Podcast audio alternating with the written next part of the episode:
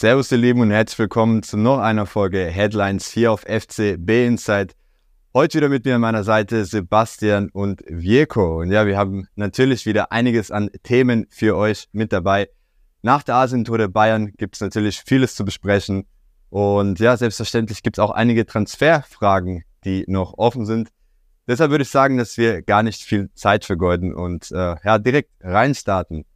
Jeko, am Freitag stand ja eigentlich die Reise nach London bevor, dann wurde das Ganze abgesagt.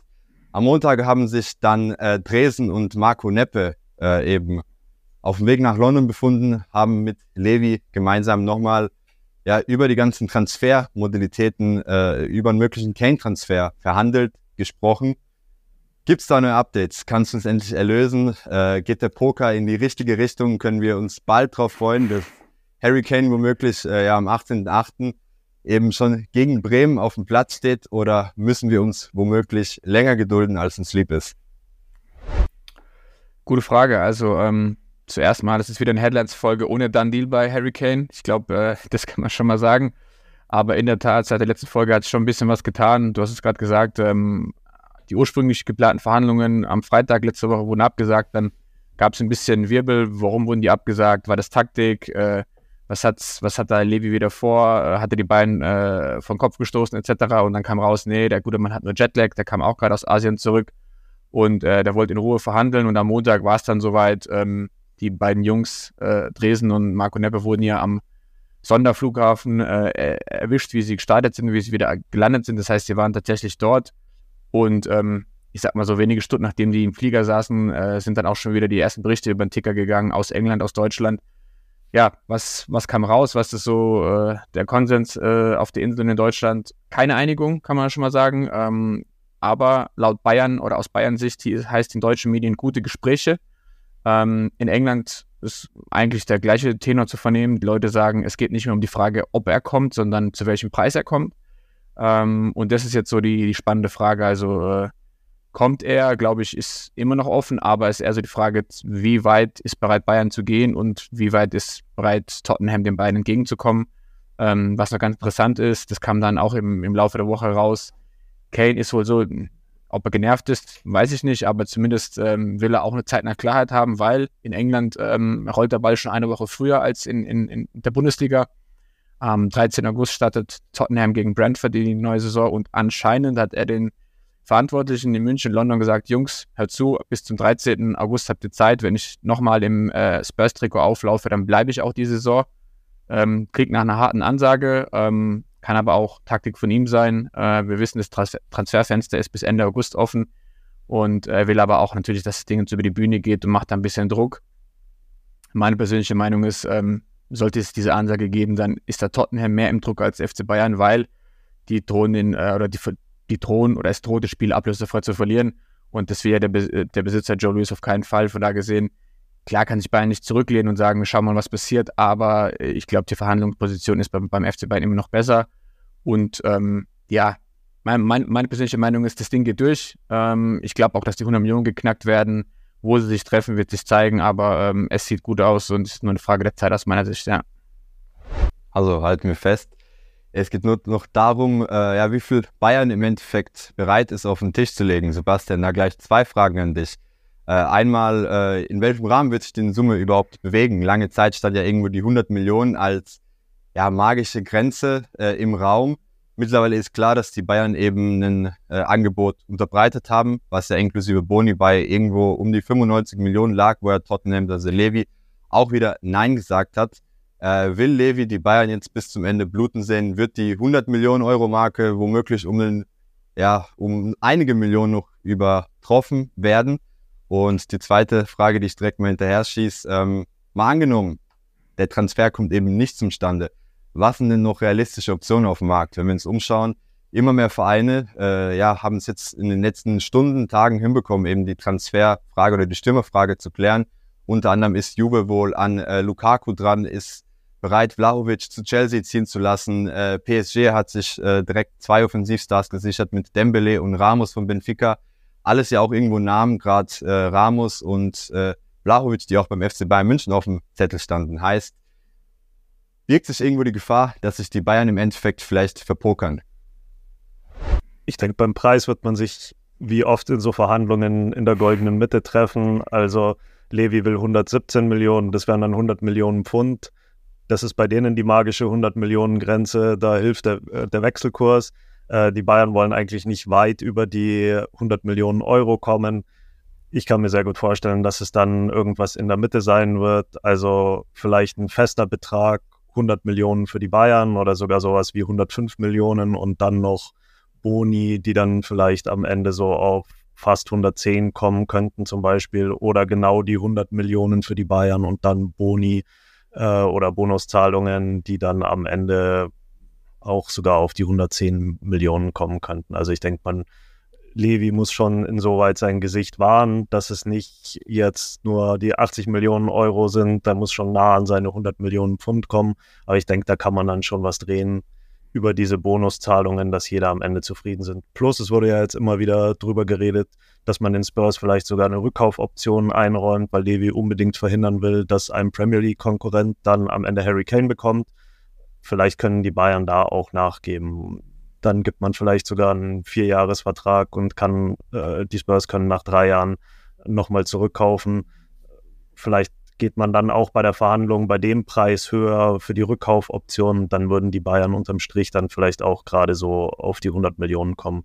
Also ich glaube auch wie Veko, man wird sich am Ende einigen. Ich glaube, man darf da auch nicht nervös sein. Ich schreibe diesen Transfer nicht ab bis zum Ende der Transferperiode bis zu den letzten Stunden der Transferperiode, weil auch wenn Harry Kane das jetzt sagt, ich glaube, das ist eine Druckkulisse. Zur Not wird er auch noch gegen Brentford spielen und dann eben zum, was ist es dann, dritten oder vierten Spieltag zu den Bayern stoßen. Äh, ich denke, am Ende wird man da eine Einigung finden, weil jetzt sind wir ja wirklich in dem Bereich, wo es nur noch, nur noch in Anführungszeichen um 20 Millionen hin oder her geht. Und bei so einem Spieler, so einem Topstar wie Harry Kane, ist das dann auch nicht mehr viel, vor allem wenn man dann schon die 100 gerissen hat, so, so komisch sich eigentlich auch anhört. Dann hast du noch gefragt nach den Alternativen. Du hast die ganzen Stürmer genannt, die jetzt so langsam irgendwo unterkommen. Es gibt tatsächlich nicht mehr so viele Alternativen von den Leuten, die früher immer wieder so genannt wurden, als es mit Harry Kane noch nicht ganz so heiß war. Bleibt für mich eigentlich nur noch Randall Kolomuani von Eintracht Frankfurt. Der ist, um den ist es gerade sehr, sehr still. PSG war ja da der, der größte Favorit. Die scheinen sich jetzt mit Gonzalo Ramos relativ einig zu sein von Benfica Lissabon. Noch einen Mittelstürmer brauchen die nicht, außer sie setzen wirklich auf äh, Kolomuani als Außenspieler. Dagegen spricht auch wieder, dass sie sich jetzt auch Usman Dembele von Barcelona geholt haben. Also eigentlich sind die in der Offensive, selbst wenn Kylian Mbappé geht, äh, ganz gut besetzt. Und ich glaube, das könnte auch so ein äh, Sicherheitspolster für die Bayern sein, wenn alle Stricke reißen bei Harry Kane. Äh, die 100 Millionen, die man dann eingeplant hat, nimmt Frankfurt mit Kusshand. Dann muss man aber auch sagen, für mich, ich habe es schon öfter gesagt, Kolomoani ist für mich ein super Stürmer, aber hat für mich noch lange nicht die Klasse und diese Qualität, die Harry Kane hat. Also das wären dann schon ein bisschen Abstriche. Klar, er ist jünger, aber Harry Kane ist halt so einer, der dir ab dem ersten Spiel wirklich äh, ganz, ganz viel für die Mannschaft gibt. Äh, Kolomoani noch nicht so äh, erfahren. Darum denke ich, das ist für mich der einzige Name. Klar, dann schwören noch Leute rum wie Niklas Füllkrug. Der wäre für mich aber auch nur eine B-Variante. Und da frage ich mich dann wirklich, ist er auch wirklich so viel besser als ein Chupomoting? Also der kommt ganz klar von der Qualität nicht in diese Liga von Harry Kane. Könnte für mich höchstens so ein Last-Minute-Mann sein, wenn wirklich gar nichts mehr zusammengeht. Aber wenn wirklich gar nichts mehr zusammengeht, ich kann es mir einfach beim besten Willen nicht vorstellen. Aber Tuchel so enttäuscht sein, wenn man jetzt wieder mit so einer ähm, schwummrigen Stürmersituation in die Saison reingeht. Also ich denke, am Ende wird man sich einigen mit Kane. Erste Option, falls irgendwas ganz Unvorhergesehenes passiert, Kolomoani da dann nochmal einen Vorstoß machen. Alles klar, dann gehen wir mal weg von der ganzen Zukunftsmusik und äh, ja, über die Themen, was in den nächsten Wochen passieren könnte und konzentrieren uns mal auf die Gegenwart bzw. Vergangenheit. Die Asienreise ist ja jetzt seit dem Mittwoch offiziell vorbei. Die Bayern haben im letzten Testspiel gegen Liverpool mit 4 zu 3 glänzen können. Und da ist, glaube ich, Einnahme bei sehr, sehr vielen Bayern-Fans äh, hängen geblieben. War vielleicht vielen davor auch ein unbekannter Name, Franz Kretzig. Äh, ja, einer der Spieler, der wohl gestern am meisten überrascht hat, auch äh, den MVP, heißt Man of the Match Preis bekommen hat. Äh, mal abgesehen von Kretzig, welche Spieler konnten denn deiner Meinung nach äh, speziell sich jetzt auf der Asienreise der Bayern empfehlen. Es haben ja viele Youngster die Möglichkeit bekommen, aber auch ansonsten viele Bayern-Stars, die ja sonst in den vergangenen Wochen, in den letzten Spieltagen der Bundesliga eher nicht gesetzt waren unter Tuchel oder sehr wenige Minuten sammeln konnten. Man hat ja immer ein recht klares Bild sehen können, dass irgendwie in der ersten Halbzeit eine Art A11 aufgestellt wurde, in der zweiten Halbzeit eine B11, wobei sich auch einige Stars aus der B11 dann womöglich für die A11 empfohlen haben. Also äh, ganz genau weiß man ja nicht, was so die Idee von Tuchel dahinter war. Äh, Fakt ist, dass wir einige Erkenntnisse sammeln konnten, oder? Ähm, ja, definitiv. Also es gab, äh, gerade was du gerade gesagt hast, mit, mit Franz Kretzig, ähm, wenn man es jetzt so sagen möchte, einen Gewinner der Vorbereitung. Äh, natürlich äh, hat er durch sein Traumtor gestern gegen Liverpool ja, dem Ganzen nochmal eine Krone aufgesetzt. Äh, es war ja die offizielle Singapore Trophy und dann hieß es auf einmal bei RTL, als ich geschaut habe, oh, wenn die jetzt, wenn es 3-3 ausgeht, gibt es Elfmeterschießen. Ich dachte, boah, nee, das braucht jetzt keiner bei so einem Vorbereitungskick, so eine Pseudotrophäe in Elfmeterschießen. Und dann packt der junge Franz da diesen Hammer aus und ich, äh, mir ging es so wie ihm, ich konnte es gar nicht glauben, dass der, dass ich dachte erst, der, der Ball wäre im Außennetz, aber naja, der hat im Netz gezappelt und du hast gesehen an seiner Reaktion, er konnte es selbst gar nicht glauben. Er hat die Hände über den Kopf zusammengeschlagen. Also, unabhängig auch von seinem Tor jetzt gegen, gegen Liverpool gesagt, das war so das i-Tüpfelchen, hat er sich auch davor ähm, wirklich in Szene gespielt, den Fokus gespielt. Also er hat in allen Spielen kam er zum Einsatz. Ähm, er ist so ein bisschen, äh, ich muss zugeben, ich hatte ihn vor der Asien Tour auch nicht auf dem Radar, dann liest, liest man sich so ein bisschen ein über ihn, schaut so und ähm, es gibt viele Parallelen zu David Alaba. Also ähm, Kretzig hat angefangen im offensiven Mittelfeld, ähm, ist dann sozusagen, als er von der äh, aus dem Jugendbereich zu den Amateuren hochgezogen wurde, erst vor kurzem äh, auf links hinten verschoben worden, weil sich bei den Amateuren jemand verletzt hat. Und er ist quasi ein verkappter Offensivspieler, äh, der hinten links spielt, also wie gesagt, äh, so ein bisschen wie Davis oder David Alaba. Und ähm, man merkt, er hat eigentlich keine Furcht. Er ist im Offensivspiel, äh, Ballaktionen ist er sehr, sehr mutig. Äh, ich finde ihn, wie gesagt, nach vorne fand ich ihn sehr, sehr stark. Ähm, hat schön kombiniert und ähm, hat sich definitiv in Fokus gespielt. Tuchel hat dann nach dem Spiel gesagt, ey, alles easy, also wir wollen ihn weiterentwickeln, aber wir dürfen jetzt auch nicht über, überhypen und äh, er selbst, Kretzig, mega bodenständig, hat auch gesagt, ja, es war ein bisschen unangenehm, dass er die, die Trophäe in die Luft halten durfte oder strecken durfte und ähm, er hat hat gesagt, hey, ich will mich erstmal auf die Amateure konzentrieren, dort regelmäßig spielen, weil er war dort oder ist dort kein Stammspieler, das darf man nicht vergessen. Jetzt kommt aber das große Aber.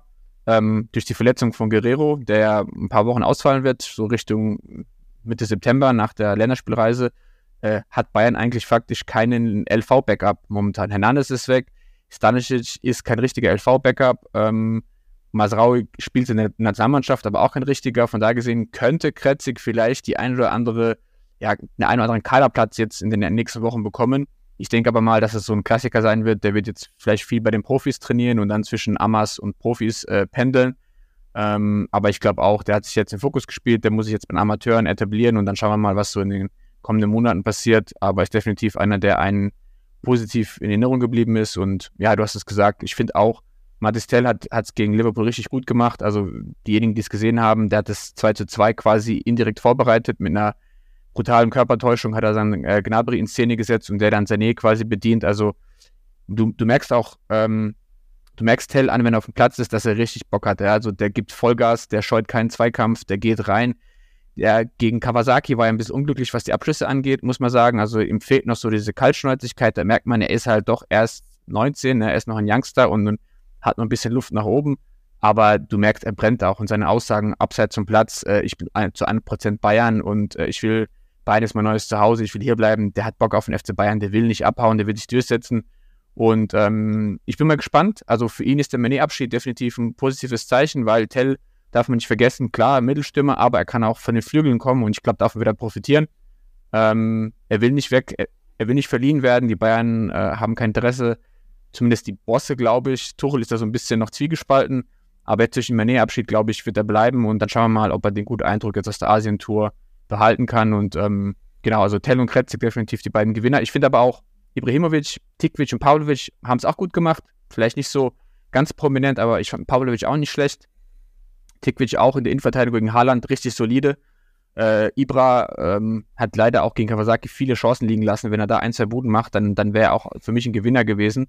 Ähm, aber die Jugendlichen haben es oder die, die Young Guns haben es echt gut gemacht und ähm, von da gesehen, ich bin, bin jetzt mal gespannt, wer davon den Schwung mitnehmen kann und wer dann auch in Zukunft äh, bei den Profis mittrainieren kann und reinschnuppern kann, ja. Ja, äh, Sebastian, an dich auch nochmal die gleiche Frage. Wenn du jetzt ein paar Gewinner, Verlierer festlegen müsstest, vielleicht auch mal ein paar andere Namen noch mit reinnehmen, äh, gerade Brian Gravenberg, der ja auch gewisserweise unzufrieden war, hat jetzt auch immer wieder die Chance bekommen. Äh, Goretzka immer nur in der zweiten Garde. Masraoui hat zwei Spiele von Beginn an gespielt, muss dann gestern auf der Bank Platz nehmen. Die Pavard-Frage, Transferfrage beschäftigt uns ja auch. Das war ja vielleicht dann auch wieder ein Impuls von Tuchel zu sagen, hey, ich schenke jetzt mal Pavard wieder äh, das Vertrauen von Beginn an, auch als Rechtsverteidiger, um zu schauen, in welche Richtung sich das entwickelt. Äh, ja, was, was sind so deine Gewinner und Verlierer der Asien-Tour, der Testspiele? Ja, fangen wir mal hinten an. Äh, Im Tor ist es immer noch so, dass Manuel Neuer nicht spielen konnte, äh, ist daheim geblieben. Im Tor ist die Situation weiterhin relativ unklar. Sommer und Ulreich haben sich das dann so äh, geteilt.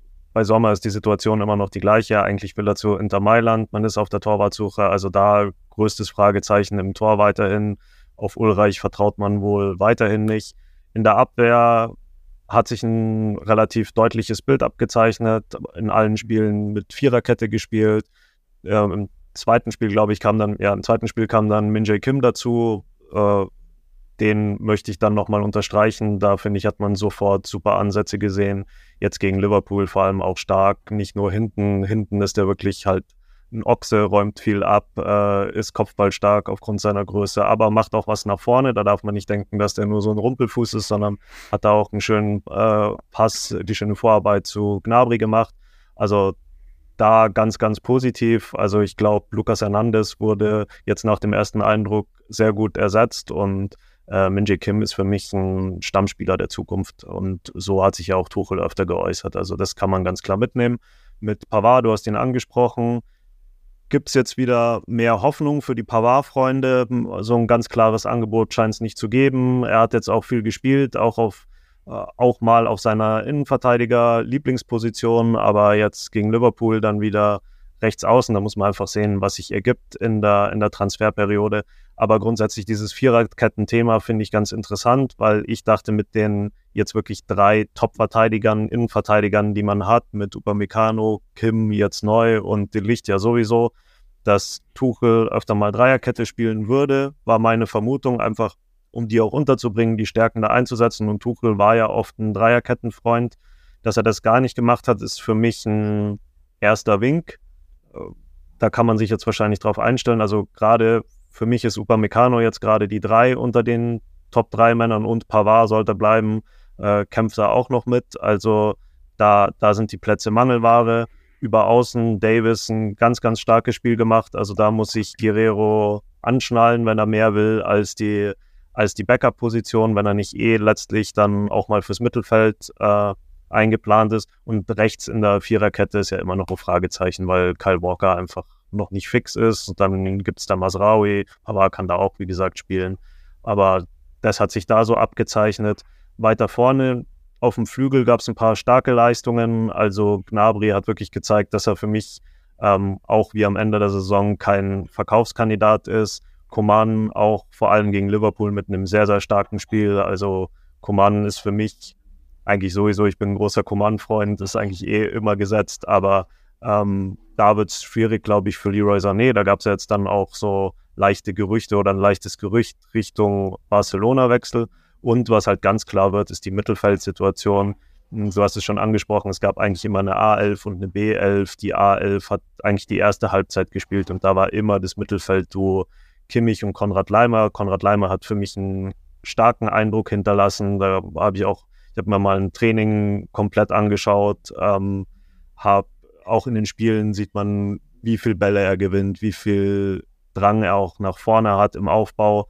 Also es wird schwer an ihm vorbeizukommen. Für Goretzka dagegen sieht es relativ düster aus, glaube ich. Also das aktuell gesetzte Mittelfeld-Duo ist ganz klar Leimer und Kimmich in der Zentrale. Ja, du hast es gerade angesprochen, das Mittelfeld, da gibt es natürlich einige Fragezeichen, gerade zwischen der A und B11. Ähm, Leimer hat sich jetzt irgendwo als Favorit abgezeichnet, um neben Kimmich zu starten. Es bleibt aber ein Fakt, und das haben wir auch in einem Interview von äh, Tuchel, glaube vor dem Spiel gegen Liverpool gehört, dass er eben nach wie vor äh, ja neuen Sechser beim FC Bayern München begehren würde. Heißt, er hat da ja ein paar Aussagen getätigt, äh, von wegen hier, Leimer macht äh, super, ist aber ein ganz anderer Spielertyp, kein Sechser. Kimmich genauso. Goretzka auch ein Box-to-Box-Player. Gravenberg hat da ja auch nochmal ein Lob ausgesprochen, hat gemeint, ein sehr dribbelstarker Spieler, aber im Endeffekt auch nicht der Sechser, den er sucht. Äh, Tuchel scheint ja wohl eine ganz genaue Vision von dem Spieler zu haben, äh, der eben sein System komplettieren würde. Ähm, Sebastian, äh, äh, ja, wer, wer ist denn dieser Spieler? Ich meine, gestern gab es ja dann noch die Aussage von Kimmich, wo er vor die Kameras sich gestellt hat und glaube im Interview mit Sport 1 gesagt hat, ich bin ein Sechser. Aber ähm, ja, Tuchel scheint es ja wohl anders zu sehen. Ja, ein Sechser ist Kimmich, wenn man sich sein Trikot anschaut, die Trikotnummer ist die Sechs, das, ja, da hat er auf jeden Fall mal recht. Äh, wenn man sich einfach anschaut, wie er sich entwickelt hat. Ich meine, er hat angefangen als Rechtsverteidiger unter Guardiola, ist in die Mitte gerückt und da dachte man auch, darum hat er auch die Trikotnummer gekriegt, dass er eher dieser defensive Part wird.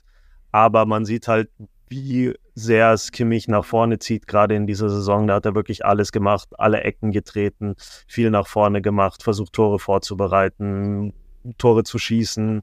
Er hat einen sehr, sehr großen Aktionsradius und was Thomas Tuchel halt will, ist so eine klassische Holding Six, so ein Abräumer, ähm, der hinten die Position hält und den anderen vorne, der Acht, äh, den Rücken frei hält. Ich denke, er sieht Kimmich in dieser klassischen Verteilung eher als Acht, also als den offensiveren Spieler. Und wenn man sich einfach die Heatmap von Kimmich in den ganzen Spielen anschaut, wo war er auf dem Platz, ist er halt auch viel mehr diese Acht als die Sechs, einfach wegen seinem Drang nach vorne. Und diesen Spieler gibt es einfach nicht im Kader. Selbst Konrad Leimer sieht er so nicht. Ich finde, Konrad Leimer, ich habe ihn gerade schon gelobt, aber ich finde, er hat seine Position sehr gut gehalten. Er ist bestimmt nicht doof und weiß auch, welcher Spieler jetzt gerade gefordert ist. Von Tuchel hat sich da ein bisschen zurückgehalten. Klar, in Leipzig hat es ihn auch weiter nach vorne gezogen, aber für mich hat es schon sehr gut ausgesehen. Also so hat sich in die Richtung hat sich ja Tuchel auch geäußert. Hoeneß hat ja mal gesagt, er, er sieht gar nicht, dass es noch einen Sechser braucht. Man hat ja jetzt Konrad Leimer. Tuchel hat dem jetzt auch widersprochen. Ähm, aber das ist einfach sein Wunsch und man muss auch sehen, es gibt diese Lücke im Kader und das war auch eines der großen Probleme einfach der Bayern in der Balance im Mittelfeld als Goretzka und Kimmich gespielt haben zusammen, spielen sie eben beide acht und dann ist hinter ihnen der Raum frei. Und dann hat man es oft gesehen in so Kontersituationen und wirklich großen Lücken im Mittelfeld. Und das will Tuchel bekämpfen. Er hatte auch in seinen Mannschaften in der letzten Zeit immer diesen klaren Sechser und das wünscht er sich einfach für seinen Kader. Und jetzt ist die große Frage eben, also Kimmich ist es nicht, da braucht er uns nichts vormachen. Wie gesagt, es steht nur auf dem Rücken, aber so sehr kann er sich nicht zurückhalten. Die große Frage wird sein, kann Konrad Leimer diese Position so interpretieren, wie sich Tuchel vorstellt, oder braucht man einen neuen Mann? Ja, Tuchel hat ja auch aufhorchen lassen, indem er noch meinte, eben in dem gleichen Interview, äh, während er die Frage auf der PK beantwortet hat, dass eben sich auch noch sehr spät im Sommer da was entwickeln könnte, wir momentan noch gar nicht den richtigen Kandidaten äh, auf der Liste haben. Was aber klar ist, Jirko, für Goretzka und Gravenberg scheint die Luft ja irgendwo immer dünner zu werden, vor allem wenn wir gerade auf Goretzka blicken. Da hatten wir zwar das Interview vergangene Woche, wo er gemeint hat, er liebt den Verein, er will in München bleiben oder er sieht sich in absehbarer Zeit nicht bei einem anderen Verein. Andererseits gibt es ja Meldungen aus England, wonach gerade Manchester United ein sehr großes Interesse an ihm hätte. Ja, glaubst du, dass es dann eben gegen Ende des Sommers äh, doch noch zu äh, ja, irgendwie einer Wende kommen könnte, dass uns einer von den zwei äh, eventuell verlässt und wir dann eben nochmal eine Verstärkung bekommen? Oder siehst du eben die Situation so, wenn wir jetzt auch nochmal die Stürmerdebatte betrachten, wo ja viel Geld drauf geht, vielleicht nochmal im Tor die große Frage Rechtsverteidigerposition mit Walker, dass da im Endeffekt einfach kein Budget mehr da sein wird und Tuchel sich dann eben, sag mal, mit Goretzka und äh, ja, Gravenberg glücklich schätzen muss und schauen muss, wie er die zwei unterbekommt? Oder eben glaubst du dran, dass äh, ja, da uns da eventuell noch eine Überraschung erwartet, gerade wenn man eben Goretzka noch für gutes Geld verkauft bekommen könnte? Ähm, ja, das Mittelfeldthema ist, ist echt schwierig. Vor allem, ähm, ich glaube, das haben jetzt die letzten Aussagen gezeigt. Es wird kontrovers beim FC Bayern diskutiert und gesehen. Ähm, der Licht hat ja im Nachgang auch nochmal gesagt, äh, das ist die Wahrheit. Äh, also als auf diese Tuchel-Aussage konfrontiert wurde, das ist die Wahrheit. Wir haben keine Holding Six und es wäre schön, eine zu haben. Das sagt der Innenverteidiger, der quasi davor sieht, wie eben Kimmich und Goretzka letzte Saison gespielt haben. Also es sagt schon viel aus, wenn Innenverteidiger sagt, ja, ich hätte auch gerne Holding Six. Ähm, aber wie Sebastian gesagt hat, die, die Bosse sagen, hey Jungs, wir haben, wir haben vier Spieler, wir haben Grafenberg für 20 geholt, wir haben gut Leimer ablösefrei. Ähm, wir haben Kimmich und Goretzka, du musst aus dem Material was machen und mit Leimer haben wir eigentlich einen Balljäger, einen Laufstarken geholt. Das heißt, die Bosse sehen da nicht so einen großen Bedarf. Vor allem, also für mich ist ganz klar zu sehen, dadurch, dass keine Namen gehandelt werden oder nur ganz, ganz wenige, ist die Priorität Kane, Walker. Und wenn dann Geld und Zeit und Lust übrig bleibt, eher Geld und Zeit, dann wird man sich mit dem Thema nochmal beschäftigen. Er schwebt der Name ähm, Aurelio Ciomani durch die Gegend. Ähm, großer Name. Ich glaube, das ist kein Verkaufskandidat bei Real. Er selbst will bei Real bleiben, hat so eine Einstellung wie der Goretzka in Form von, ich liebe den Verein, ich will bleiben, will mich durchboxen. Aber wir wissen alle, bei Real äh, gibt es so ein paar Namen wie Bellingham, Kamavinga, Modric und Groß. Es könnte sein, und das ist das, was Tuchel uns vielleicht so in zwischen den Zeilen gesagt hat, ähm, wartet mal ab bis zum Ende, bis die ersten Einzelspiele gemacht sind bei den Vereinen und vielleicht steigt dann doch der Unmut des einen oder anderen Spielers und dann können wir da quasi zuschlagen. Ähm, er hat aber auch ganz klar gesagt, es gibt wenige Spieler auf dem Markt, die den FC Bayern auf der Position verbessern können. Das heißt, für mich ist das eine klare Aussage, ich will keine 1B-Lösung auf Position, ich will da einen richtig dicken Fisch, einen richtigen Topspieler. Wir wissen alle, er wollte Declan Rice haben, ähm, hat nicht geklappt. Das war so ein 100-Millionen-Transfer. Wir wissen auch, dass Declan Rice und Kane wahrscheinlich nicht geklappt hätte finanziell. Ähm, von da gesehen, Chouanemi ist wahrscheinlich der, den er im Kopf hat. Ob er den bekommt, hängt primär vom Spieler und Real ab. Man, man spricht eventuell von einer Laie. Könnte ich mit leben. Kriegst einen Top-Spieler für ein Jahr und äh, vielleicht für zwei. Äh, siehe Hakimi damals zu Dortmund, der kam auch nach Dortmund und hat sich zum besten Rechtsverteidiger ähm, in Europa entwickelt in der Zeit. Warum nicht auch so ein Modell? Ist natürlich schade, weil der Spieler wieder geht, aber ähm, wir wissen ja alle oder haben es auch die Woche gehört, Tuchel will schnellstmöglich den Erfolg und dann geht er auch auf ein Leihmodell. Und Sebastian hat es gesagt, er hat den Paris, hat er den ähm, Ferrati gehabt als, als Holding Six, das ist echt ein defensiv deckender äh, Mittelfeldspieler. Und bei ähm, Chelsea hat er Engolo Kante gehabt, also die, die Pferdelunge, der hat ja echt gefühlt.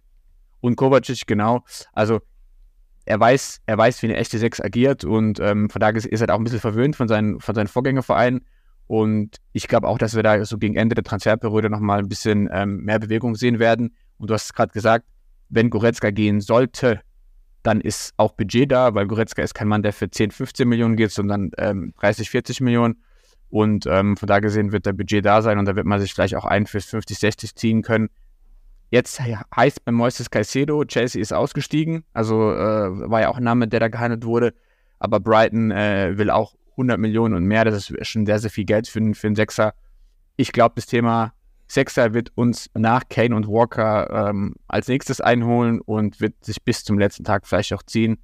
Und vielleicht gibt es in der Tat irgendeine Superstar-Leihe dann irgendwie so am Deadline Day oder so. Das äh, will ich nicht ausschließen. Ja, Caicedo ist eine nette Fährte. Da habe ich ja einen Tweet gesehen, den fand ich eigentlich super witzig. Da hieß es ja jetzt, Brighton hat ein Angebot von einem Verein, der nicht genannt werden will, das Chelsea sogar überbietet. Und darunter war ein Bild von Dresen, wie er gerade in den Privatjet steigt. Also das würde ja auch zeitlich passen, weil in England waren sie sowieso. Spaß beiseite. Ich glaube jetzt nicht, dass man für Caicedo jetzt schon geboten hat. Ich finde das mit Chouameni eine ganz, ganz heiße Fährte, weil die die Konkurrenz für ihn ist ja da. Jetzt mit äh, Kroos und Modric bleiben da nochmal zwei Grand Seigneurs. Ähm, diese Laie könnte ich mir gut vorstellen, dass wenn da jetzt mal Schluss ist, dass man ihn noch auf hohem Niveau ein Jahr spielen lässt bei den Bayern und dann wird er die Zukunft von Real Madrid. Für die Bayern wäre es natürlich schade, wenn er da wirklich einschlägt auf dieser äh, wichtigen Position und dann geht er im nächsten Jahr zurück zu Real Madrid, dann blutet natürlich das Herz, aber für dieses eine Jahr könnte dann Tuchel natürlich auch beweisen, schau her, wie gut das mit dem Chouamini geklappt hat. Ähm, jetzt müssen wir vielleicht noch einen anderen auf dieser Position holen. Also ganz, ganz heiße Fährte. Und zu Leon Goretzka wollte ich noch eine Sache sagen, da wollte ich eine kleine Prophezeiung machen. Mit Manet hat es ja schon funktioniert. Da haben wir ja schon vor der Asienreise gesagt, Tuchel wird den Leuten ganz klar zeigen, wer hat eine Zukunft und wer hat keine Zukunft. Manet hat wenig gespielt, hat wohl auch im Training gemerkt, dass nicht voll auf ihn gesetzt wird. Es wurde ihm wahrscheinlich auch deutlich gesagt und dann wurde der Deal nach Saudi-Arabien klargemacht. Goretzka, wir haben es gesagt, war immer in der sogenannten B11, hat immer nur die zweite Halbzeit gespielt, war nicht von Anfang an mit Kimmich zusammen da. Das sagt auch einiges. Und ich habe aufgehorcht, als ich gehört habe, die Bayern, sehr ungewöhnliche Sache, planen jetzt einen sogenannten Geheimtest, der gar nicht mal so geheim ist, weil sonst wüssten wir nicht davon. Aber nach dem Supercup gegen Leipzig soll es am nächsten Tag nochmal das gleiche Spiel geben, Bayern gegen Leipzig am Campus unter Ausschluss der Öffentlichkeit und da sollen die Spieler spielen, die nicht äh, im Supercup gespielt haben in der vollen Allianz Arena. Und ich würde jetzt mal prophezeien, Goretzka macht keine bis wenig Minuten im Supercup, sollte sich Leimer nicht verletzen und wird dann sein ganzes Spiel am leeren Campus kriegen und spätestens dann wird er wahrscheinlich wissen, okay, ich bin jetzt hier nicht der Mann, auf den gesetzt wird und dann könnte da nochmal Bewegung in die Sache kommen in den letzten zwei Wochen der Transferperiode. Also da wäre ich mir relativ sicher, weil alles, was Tuchel so von sich gibt und wie er mit Goretzka umgeht, zeigt mir eigentlich ganz klar, ähm, er ist nicht mehr der Mann der Zukunft und ist ein Mann, für den man noch viel Geld kriegen kann, mit dem man dann noch die extra Millionen für Kane äh, zahlen kann oder eben dann den neuen Sechser, den Traumsechser von Tuchel. Und vielleicht noch ähm, ein kurzer Einschub von mir, man darf nicht vergessen, ich sage noch Coutinho, ne? äh, auch ein Blockbuster-Laie, äh, damals, damals noch ein Superstar, äh, wurde auch abgefeiert. Da hat Bayern auch gesagt, ey, wir brauchen einen auf der Position, wir können uns keinen kaufen, es gibt keinen, wir holen uns den, der da ist, wir leihen ihn uns und das könnte bei Giannini genauso sein. Also ich glaube, Coutinho kam auch, als die Bundesliga schon begonnen hat, da hat, glaube ich, der Kalle damals nach dem Spiel gesagt, äh, ja, der Spieler kommt und äh, sowas kann jetzt auch bei Giannini passieren. Ähm, von da gesehen, das wird passen zum Thema kurzfristiger Erfolg und Trainer zufriedenstellen, weil man darf nicht vergessen, wenn Tuchel den Spieler nicht bekommt, hat er ein Stück weit wieder eine Ausrede oder eine Ausredeoption zu sagen, hey, Mittelfeld, äh, fehlt mir einer und uns fehlt die Stabilität und vielleicht will man diese Flanke auch nicht aufmachen und sagen, okay, du kriegst ihn und jetzt bitte, bitte abliefern. Ne? Ja, wir halten fest, Leihe mit Kaufoption interessant. Brahim Diaz war ja auch ein Spieler, der bei Mailand super gespielt hat, wurde dann auch zurückgeholt für den einen oder anderen Spieler, der jetzt bei einer Mannschaft gespielt hat. Real ja auch noch einige Kaufoptionen heißt, äh, ja, vielleicht entwickelt sich da ja noch was. Wir halten aber auch fest, Tuchel hat wohl eine ganz klare Vision äh, von seiner optimalen Bayern 11 auf ein paar Positionen äh, haben wir jetzt schon die äh, Stars, die ihr braucht. Auf der einen oder anderen Position schauen, was sich in den nächsten Wochen entwickelt. Ich äh, sag mal, das war's soweit äh, für heute. Wir haben einige interessante Themen besprochen, sind natürlich auch gespannt, was sich eben bis äh, zur nächsten Woche ja noch ergibt, äh, wo wir dann kurz vor dem Saisonstart stehen. Sag danke an alle, die eingeschaltet haben. Danke an alle Podcast-Zuhörer. Danke an alle Zuschauer und Zuschauerinnen auf YouTube. Und ja, wünsche euch allen noch eine schöne Woche und bedanke mich natürlich auch nochmal bei Sebastian und Virko. Ich sage Servus, bis dann. Ciao, ciao.